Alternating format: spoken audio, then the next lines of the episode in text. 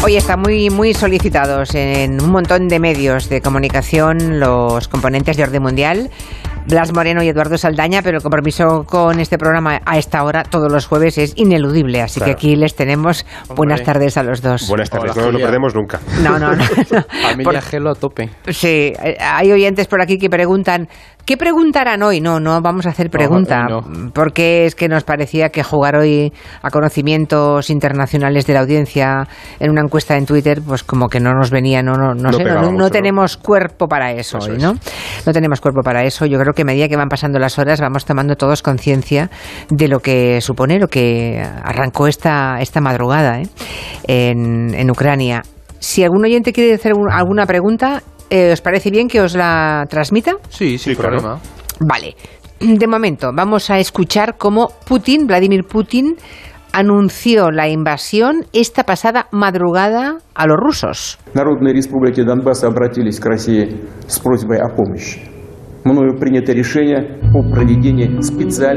Ya que interrumpan la programación y que salga Putin a las 4 de la mañana, eran las 4 o 3 y pico de la mañana, ¿no? Hora rusa, más o menos. Mm y aparezca Putin anunciando que lanza una, tomen nota, ¿eh?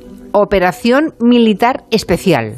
O sea, a la invasión le llamamos Operación Militar Especial sobre Ucrania em, y además añadiendo que lo hace para parar el genocidio que ha sufrido la población de Donbass, esa, región donde están las dos ah, zonas mm, con los separatistas, ¿eh? que ahora ya bueno, ahora ya forman parte de, eh, repúblicas reconocidas por, eh, por, Rusia y Siria, Yo creo, ¿no? sí, en Rusia y Siria, eso es. Bueno, ah, dice que entra para parar el genocidio que ha sufrido la población de Donbass durante ocho años y, ojo al, al dato, desnazificar Ucrania como si Ucrania tuviera comportamientos nazis, ¿no? Después de semanas de amagos, amenazas, ¿os ha sorprendido vosotros lo que ha pasado? Pues a ver, Julia, eh, a mí me ha sorprendido eh, la escalada de la invasión que estamos viviendo. A ver, he de decir que hay, yo creo que en prácticamente muy poca gente se esperaba eh, esta, este nivel de, intervención por parte de, Rusia y que hace unos meses, pues yo que sé, algunos teníamos esperanza de que al final eh, Zelensky se sentara y hubiera una negociación de los acuerdos de Minsk. Es cierto que en las últimas semanas, además lo hemos comentado aquí en el Gelo, había tensiones y ya decíamos, bueno, a lo mejor lo del Donbass, eh, creo, además recuerdo el jueves pasado que comentábamos lo de si se reconoce, ojito, porque ahí Rusia podía mandar tropa, no sé qué, pero el nivel que estamos viviendo es que estamos en el escenario que, tanto Europa como Ucrania querían evitar, ¿no? Y, no ha sido posible. Es que ya lo veíamos eso, que a principios de esta semana pues parecía inevitable que Rusia entraría en Ucrania, pero lo ha hecho con una gran contundencia, atacando por todos los flancos, ¿no? Y pues eso, hemos estado toda la mañana siguiendo los avances de, de las tropas rusas, que han empezado con una estrategia, sobre todo de muchos bombardeos en varias ciudades, de, Kiev a Kharkov, ¿sabes? Y sobre todo. Pero que pues entrasen por tantos flancos no. Era el no peor parecía era el peor escenario y, seguramente por eso eh, lo había descartado prácticamente todo el mundo. Decían que no se iba a atrever a hacer eso. Claro, o sea, todo el mundo tenía presente que eso podía pasar. O sea, estaba en la quiniela. Pero es verdad que era una posibilidad bastante remota. Lo que se esperaba era algo mucho menor. Y lo habéis comentado también antes en el programa, me parece, ¿no? Que, todo el mundo pensaba, oye, pues seguramente entrará por el este, pero poco más. Y lo que decía Eduardo es que han hecho una campaña rapidísima de llegar a la capital, probablemente ya esta noche o mañana, seguramente, si no se atascan allí. A, a 15 kilómetros estaban antes de empezar el que Están en Kiev. A 15 kilómetros, imagínense. Cuando hemos empezado este programa estaban a 105 kilómetros. Van muy rápido y lo que tiene toda la pinta es que quieren, eh, si no ocupar el país entero, por lo menos imponer un, un, control efectivo sobre el país temporalmente, quizá pues para cambiar la, el gobierno, imponer un gobierno títere o algo así. Porque no olvidemos, Julia, en ese discurso que tú decías eh, que Putin había dado esta mañana, que además a mí me ha pillado porque eh, me, he despertado de madrugada de repente y he cogido el móvil y digo, no me lo puedo creer, casualidades de la vida como que ha sido... lo has visto en directo. Te lo juro, ha sido como si de repente algo me dijera. Eduardo, mandando WhatsApp, oye chicos, que está. y yo me he levantado a las 7 y digo, bueno, pues buenos días. Ya pues llego un poco tarde. En ese discurso, Putin eh, hacía referencia especialmente a que iban a desmilitarizar Ucrania, a neutralizarlo, el nivel eh, militar, y también a quitar del poder a los nazis que estaban ocupando el territorio de sus hermanos, por, ese territorio histórico, ¿no? Entonces, por eso se baraja que una de las posibilidades más, más claras es una intervención rápida, eh, controlar los puntos estratégicos del país y de algún modo, pues a lo mejor tumbar al gobierno y poner un gobierno títere o algo por el estilo. Pero claro, todo esto son ahora conjeturas porque nadie sabe realmente qué va a pasar. Eso, eso es lo que decía también Carmen Claudín hace un rato cuando hemos eh, hablado con ella, ¿no? ¿Por qué ha hecho esto Putin? O sea, ¿qué gana con esto Vladimir Putin? Bueno, quizá para entender esto mejor hay que irse al discurso que dio hace unos días, no al de, al de esta noche, sino al de hace unos días, en el que ya como que justificaba un poco o preparaba el terreno para justificar la invasión, ¿no? Y en el que, y en el que hacía un análisis histórico muy curioso, Julia, porque eh, para empezar renegaba del legado soviético, eh, criticaba a Lenin, ¿no? Y a lo que Sí, él eso- había eso hecho. es muy llamativo. Es bastante curioso y al mismo tiempo como que reivindica el pasado imperial, ¿no? Y el, y el poderío geopolítico de Rusia que en su momento tuvo, desde luego, con la parte zarista y también con la parte soviética, y que ahora Putin percibe que ha perdido. ¿no? La percepción que tiene Putin es de que Rusia, desde el final de la Guerra Fría, ha sido maltratada, un poco eh, ninguneada por Occidente, se le ha ido restando influencia eh, en su zona más cercana, en la zona del este de Europa, por ejemplo, y ahora lo que tiene es, bueno, pues un discurso muy redentista, muy de recuperar esa zona de influencia, y además lanza un mensaje muy preocupante de, mira, estamos dispuestos a hacer lo que haga falta, incluso intervenir en un país tan grande y tan importante como Ucrania, el militarmente. segundo, el segundo país no más grande de Europa, el primero, yo creo. Sí, o sea, a nivel de población eh, debe ser como España, unos 30 y- 45 millones o sí. así. Es muy, un país muy poblado, muy extenso, importante a nivel económico. eh, Importante, y no nos claro. importa intervenir allí, no pasa nada. Y luego, eh, uy, te iba a llamar Rusia, madre mía, estoy yo hoy con la cabeza. Un poco largo. Hay una cosa también importante para entender esa actitud irredentista de Putin, y, y yo lo leía el otro día en, en una columna en The Economist, que hablaban de, de cómo el sistema de, toma de decisiones en, en Rusia está controlado por Putin y los silovikis, que son como su, su grupo cercano, ¿no? Y al final esta gente tiene más de 60 años la mayoría, todos vivieron en la etapa soviética y la consideran eso, la mayor catástrofe geopolítica de- del siglo XX, y tienen esa visión de que fueron traicionados por, por todas esas ex repúblicas que no se quisieron mantener en, en el eje de, de lo que había sido el imperio soviético y el imperio ruso. Pero a lo mejor esto cuando a los pocos años, digamos, cuando se desintegra la Unión Soviética, probablemente en aquel momento hubiera sido más fácil. Pero ahora han pasado los años suficientes como para que incluso la población de origen ruso, eh, eso también nos decían antes, nos decía antes Carmen Claudín, ha pasado el tiempo para que esa población quiera la soberanía de su país y, y que de pronto, muy bien, tienen esos orígenes rusos, pero se sienten ucranianos también. Claro, por supuesto. Han pasado muchos años, muchos lustros, y les ha dado tiempo a tomar esa, Ident- a- esa identidad nacional, Sí, sí, que sí. no quiere decir que reniegue de su origen ruso, ni muchísimo menos, pero que eso, digamos, no alimenta el interés mm, que pueda tener Putin en, en rescatarlos porque están pidiendo que alguien les anexione a Rusia, ni mucho menos. Sin embargo, lo que sí ha cambiado Julia, a nivel social, desde luego, eh, creo que tienes toda la razón, pero luego a nivel geopolítico, el cambio es el inverso. Ya, lo, claro. que ve, lo que ve Putin es que Rusia, si bien desde luego no es tan potente como era en la época soviética, es cada vez más fuerte en comparación con los años 90, que estaba totalmente derrotado a nivel económico y militar, ahora es más Estados potente. Unidos más débil. Y Estados Unidos al mismo tiempo es más débil. Entonces, como que el, el ecosistema general del mundo favorece que, que Rusia haga esto ahora y no lo hiciera, por ejemplo, hace 10 años, ¿no? Cuando nos llevábamos bien con Rusia, Ya, había ya. cooperación. China también es más potente ahora y puede respaldar de alguna forma a Rusia, por ejemplo, con el tema económico. Entonces, eso, junto con la edad que mencionaba Eduardo, de que Putin sabe que en algún momento se tendrá que morir, supongo, y le interesa hacer esto antes de retirarse o antes de, morir, le llevan un poco a tener esa urgencia de hacerlo cuanto antes, ¿no? También cuanto antes, porque Ucrania, cuanto más tiempo pase, más se puede armar, más se puede preparar. Claro, es que yo iba a ir a eso, a que Ucrania, es- desde el 2014, Ucrania empezaba a prepararse porque vio que, que, oye, que Rusia realmente podía intervenir en su país y no olvidemos que esto hay que remarcarlo, la guerra no se había acabado, es decir, la guerra lleva abierta desde 2014 y ahora estamos viendo una escalada mayor de ese conflicto que, que lleva mm, sufriendo Ucrania. mm, ¿Cuántos años ya? Ocho años, ¿no? Entonces, ¿qué ocurre? Que el otro tema importante aquí, Julia, es que eh, la Unión Europea y la OTAN no tienen ese espíritu de seguridad en el contexto europeo que a lo mejor tenían en la época de la Guerra Fría, porque se había una conciencia de amenaza. Mm. Entonces, Y porque Ucrania no forma parte de la Unión, bueno, no, no, no forma parte de la, de la OTAN, digamos, ¿no? Está cuando atacan a uno, el secretario de Estado de Defensa lo repite cada vez que comparece Cada vez que públicamente. puede, sí. Eh, dice eso, si atacan a uno, nos atacan a todos, ¿de acuerdo? Pero es que es, es extramuros el ataque, ¿no? Claro. Está fuera de la frontera de la OTAN. y el miedo de... Por tanto, parece que solamente están pensando, o eso es lo que yo deduzco, tanto de escuchar a todos los líderes de todos los países como a los americanos, a ver qué dice Joe Biden dentro de un rato, como al presidente español, por ejemplo, deduzco que hablan o piensan básicamente en sanciones económicas para estrangular la economía rusa, pero no ningún otro tipo de movimiento. No, claro, o sea, no. mm, Por supuesto, yo obviemos que, que va a haber una intervención militar, no lo va a haber. Es decir, la OTAN no se va a meter en esa situación. Salvo que, mm, que ataque que a uno- lleguen a Polonia. Exactamente, claro. salvo que ataquen a uno de los miembros Claro. o esté en peligro la integridad de uno de los miembros de, de la alianza. Pero eso es muy improbable, Putin es consciente de ello.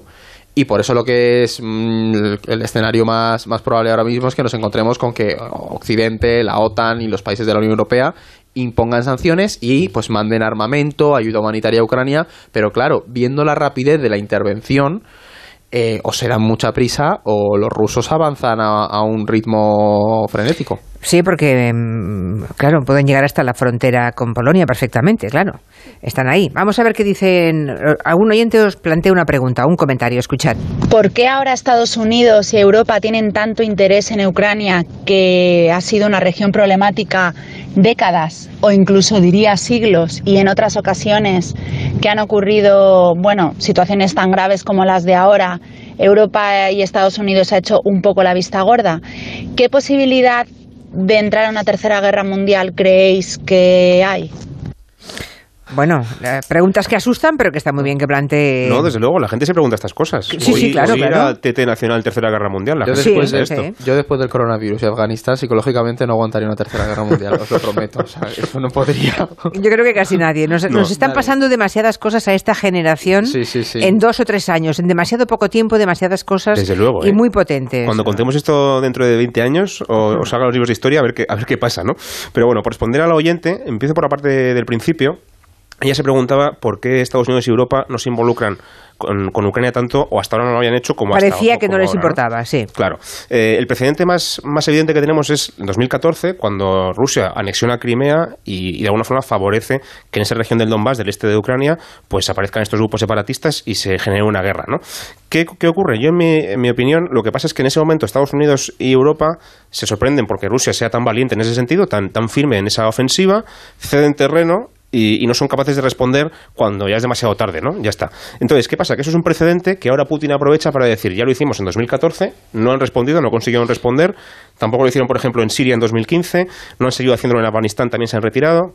Y ahora somos más fuertes y podemos permitirnos hacer esta ofensiva. Entonces, aunque ahora quisiéramos eh, corregir ese error de 2014, como decía Dalo, tampoco podríamos, porque es que no nos va a dar tiempo material de hacer nada. Cuando queramos intervenir, ya van a haber tomado Kiev dentro de dos días, no, Sí, no va a dar la- tiempo, ¿no? eh, La verdad es que mm, tenemos poca credibilidad en el mundo es. occidental delante Mm. de Putin, porque, claro, ¿cuántas veces hemos oído a los diferentes líderes de las cancillerías europeas, ministros de Exteriores, secretarios de Estado de Defensa decir eso de no vamos a tolerar un Crimea bis? Eso es. No vamos a tolerar que, vuelva a hacer lo mismo Putin Claro. en Ucrania que ha hecho en Crimea. Bueno, ahí lo tienes, ya lo ha hecho. Y el tema ahora es qué? Que si tú dices eso, Julia, Sí. tienes que estar dispuesto a tomar unas medidas drásticas. Es decir, no vamos a tolerar esto. Vale, eh, ¿qué vas a hacer? ¿Qué vas a hacer para impedir que pase? Exactamente, porque esto ya está ocurriendo. Claro. Es decir, En todo caso, para castigar lo que ha pasado, Claro. porque impedir que pase ya no se ha hecho nada, porque además Ucrania es un territorio, no, no está la OTAN. Claro, pero bueno, se le podía haber apoyado con mayor eh, ayuda militar y equipos o información, pero eso, claro, había el- no se quería hacer para no hacer que, que- que Rusia saltara, pero la cuestión es que estas sanciones que se van a imponer, lo que están planteando muchos es que, oye, pues sí, son sanciones, pero Rusia se ha, prepara- se ha preparado para esto, es decir, Putin no lo hace porque sí, Rusia lleva preparándose mucho tiempo para aguantar un conflicto, ha diversificado su economía, ha comprado un montón de oro, es decir, sabe bien cómo a lo mejor resistir eh, pues unos meses, no sabríamos decir cuánto tiempo, pero... Y no- además tiene a los amigos chinos, ¿eh? No, claro, sí. no despreciemos eh, sentirse bien acompañado por la potencia emergente. Un minuto y volvemos con más preguntas de oyentes. ¿Harto del invierno? Ya es hora de entrar en calor con viajes el corte inglés. Disfruta de grandes ventajas antes de que se derritan. Reserva ya tu viaje para verano, Semana Santa y puentes. Costas, islas, Caribe, todo sin gastos de cancelación. Con hasta 300 euros de descuento, pago en seis meses y con toda la tranquilidad que da viajar con viajes el corte inglés. Financiación ofrecida por Financiera el corte inglés y sujeta a su aprobación. Consulta condiciones en viajeselcorteinglés.es. El lunes 28 de febrero se celebra el Día Mundial de las Enfermedades Raras. Con este motivo, el programa Más de Uno se hará en directo desde las oficinas de la compañía biofarmacéutica Takeda, una empresa dedicada a la investigación y el desarrollo de tratamientos de estas y otras enfermedades. El lunes 28 de febrero, Más de Uno desde Takeda en el Día Mundial de las Enfermedades Raras, con Carlos Alsina. Te mereces esta radio. Onda Cero, tu radio. Agencia negociadora les ha cambiado la vida. Pues tenía siete recibos, pagaba unos 1.800 y ahora voy a pagar de 375. Y en transparencia 100%, la verdad no tengo ninguna pega. Pues mira, me supone, pues, jolín, llegar a fin de mes, llegar a que, que no llegaba ni al día uno y... No lo dudes. Si tienes casa en propiedad y quieres pagar un 80% menos cada mes por tus préstamos, llama gratis al 900-900-880. 900-900-880. Llama ahora. Te cambiará la vida. Rufus, tráeme la pelotita. Buen chico. Tráeme ese vinilo. Buen chico. Y ahora esa tele de 50 pulgadas. Bueno, ah, bueno, a lo mejor eso ya es demasiado grande. Desde ahora las mascotas son bienvenidas en todas las tiendas FNAC. Así que bueno, puedes contar con tu mejor amigo en FNAC para lo que necesites. Todo pasa en FNAC y en FNAC.es. ¿Qué es Italia? Es pasión y estilo, patrimonio y diversidad, innovación y creatividad. Es ir un paso más allá, curiosidad y dedicación, arrojo e imaginación, experiencia y precisión. ¿Visión de futuro? La tenemos, pero ofrecemos mucho más. Es nuestra marca, increíble y única. Italia es sencillamente extraordinaria. Beat. Más información en madeinitaly.gov.it. Ponle Freno convoca la decimocuarta edición de sus premios para reconocer aquellas iniciativas que hayan contribuido a promover la seguridad vial en nuestro país. Envía tu candidatura antes del 1 de marzo a través de la web ponlefreno.com. Juntos, si podemos. Un mensaje de A3 Media Televisión, la televisión de un gran país. Ven a la Movilmanía de MediaMark y muévete a la velocidad de la tecnología. Atrapa las mejores ofertas en smartphones, ordenadores, tablets y movilidad urbana. Ya en tu tienda y en MediaMark.es. MediaMark, hecho solo para mí.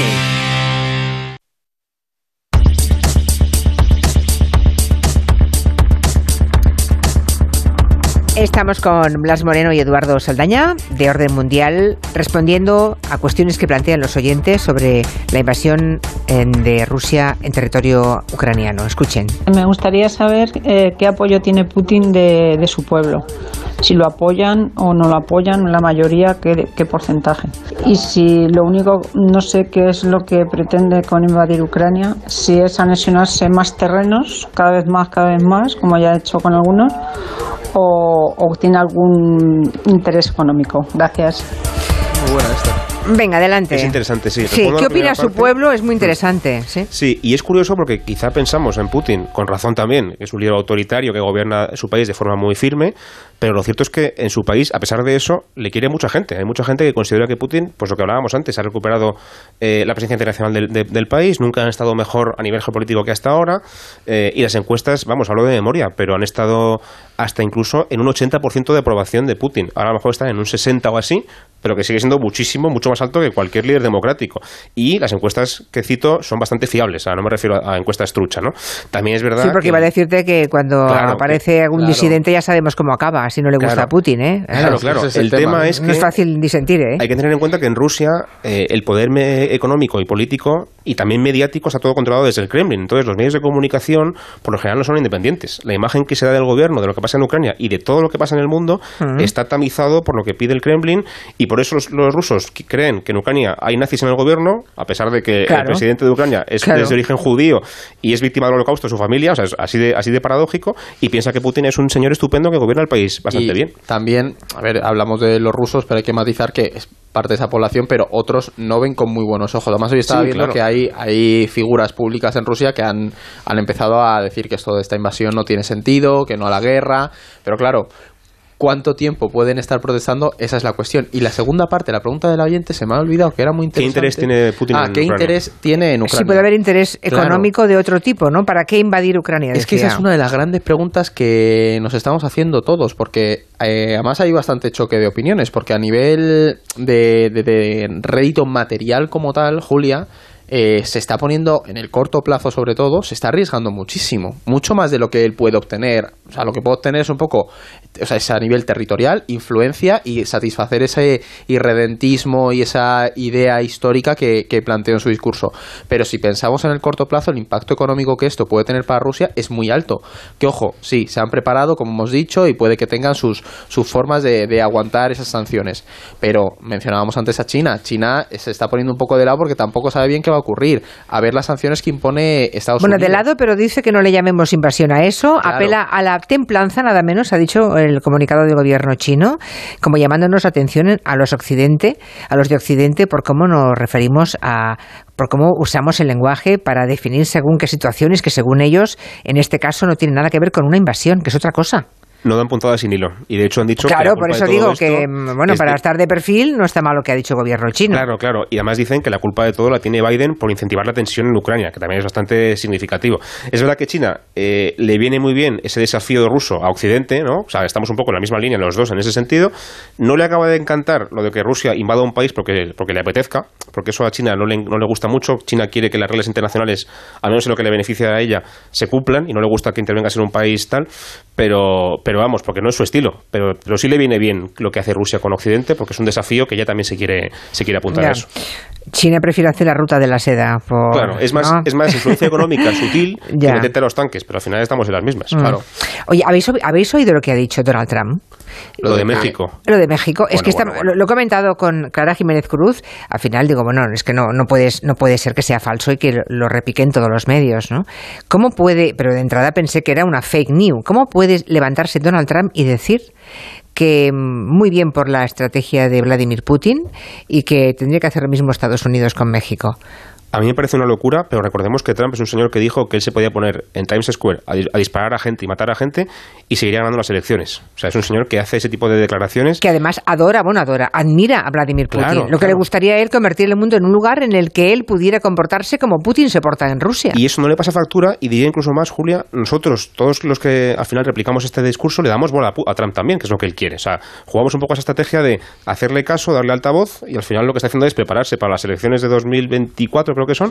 Bueno, pues es que a lo mejor se presenta y a lo mejor las podría ganar. Entonces yo creo que todo ese tipo de cosas son un poco estrategia para llamar la atención también. Hemos empezado el programa diciendo pues eh, cómo ha caído la bolsa, cómo ha caído nuestra bolsa, las bolsas de todo el mundo, cómo han subido extraordinariamente eh, la- el- toda la energía, el gas, el petróleo, las materias primas.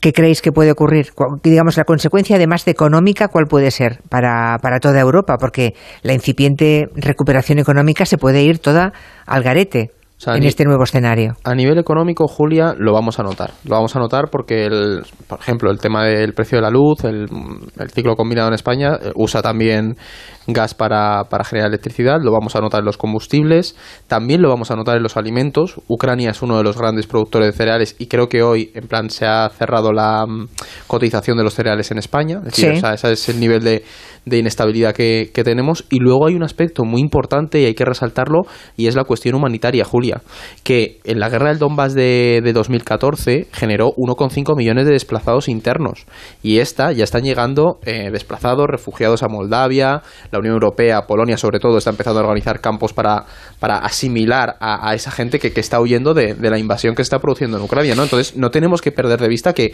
más allá de los movimientos geopolíticos y demás, aquí hay vidas en juego, hay civiles, hay gente que vive en Ucrania, que tenía su vida tranquilamente y que de repente la ve amenazada por, por una se han potencia reventado, externa, sí, sí. claro. Y que además podemos encontrarnos, pues eso, con un millón y medio, dos millones, tres millones de personas cruzando que- las fronteras para, meter, cinco, para, ¿eh? entrar- para entrar, hasta cinco millones se sí, para entrar en la Unión Europea, en cualquiera de nuestros países. Am, ¿Sabes? Imaginemos, Julia, que es un país como España. Más Sí, grande que. España, pero poblado como España. Y que de repente lancen un ataque total a todo el país. Pues la gente probablemente, mucha gente querría huir, o como mínimo estaría asustada, ¿no? Y refugiada en el metro, como hay mucha gente en Kiev ahora, de los bombardeos. Está bien que nos pongamos en esa piel y que mm, nos pongamos eso como ejemplo, ¿no? Como, como sujeto de la oración. Ahora imagínate que alguien invade España, o sea, que, ahora- que los marroquíes nos invaden, ¿no? Sí, que el irredentismo marroquí plantea algo así. Exacto, y que de pronto nos encontramos que entran por tres puntos diferentes del Estado y que, no- y que de pronto están a, a 10 minutos o a 10 kilómetros de, de la capital, ¿no? Hay que ponerse en, ese, en esa tesitura, imaginarlo, para también aproximarse, aunque sea muy de lejos, a lo que están sintiendo la población en Ucrania. Bueno, hasta aquí, luego seguiremos. A las seis hay intervención de Joe Biden. Muy atentos, Esperamos ¿eh? escucharla en directo y luego haremos o seguiremos con los análisis en el tiempo de gabinete. Gracias, Blas. Buena tarde. Edu, gracias. Adiós. Adiós. Tiempo de noticias en, en breve, en unos segunditos.